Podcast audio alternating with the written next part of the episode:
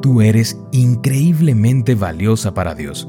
Por eso, cada mañana, descubre los secretos de vivir una vida de abundancia emocional, sin, miedos, ni cadenas. Hoy es 17 de diciembre. Hola, hola, ¿cómo estás? Muy buenos días. Bienvenida a nuestro devocional para damas, a este espacio especial donde juntas cada mañana buscamos escuchar el mensaje que el Señor tiene preparado para nosotras a través de estas meditaciones. Las herederas es el título para hoy y nuestro texto bíblico se encuentra en Números capítulo 27, versículo 4.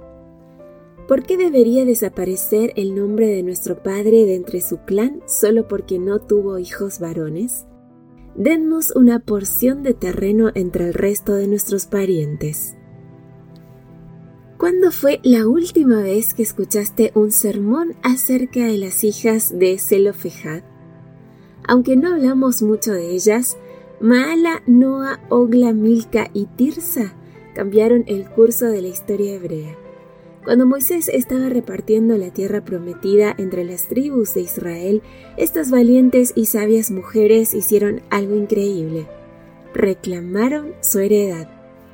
Zelofejad, su padre, había fallecido sin tener hijos varones o hermanos que le sobrevivieran.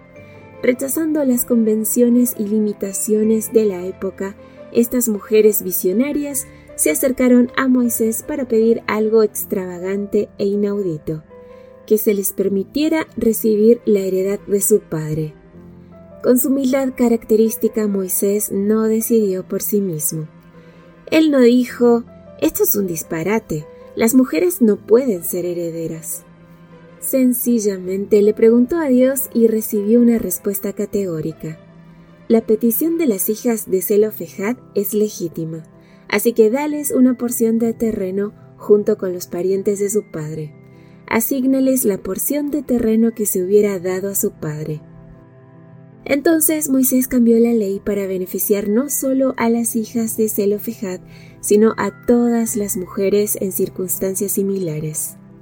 El valor de Maala, Noa, Ogla, Milca y Tirsa se convirtió en una bendición para las generaciones venideras. Pero estas cinco mujeres no solo tuvieron coraje, sino también fe. Moisés repartió la tierra prometida antes de que tomaran posesión de ella. Aunque aún no se había peleado una sola batalla, estas mujeres creyeron que Dios cumpliría todas sus promesas y por fe reclamaron su parte del botín. A veces dudamos de que las circunstancias puedan cambiar.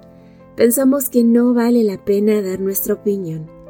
Las hijas de Zelofejad, inmersas en una sociedad patriarcal y grandemente influida por años de esclavitud, ciertamente podrían haber pensado de esta manera.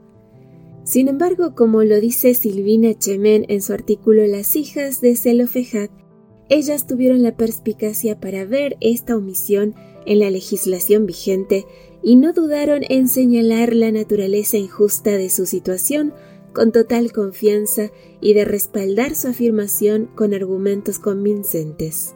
El resultado de su valentía, tacto y fe fue un cambio en el curso de la historia.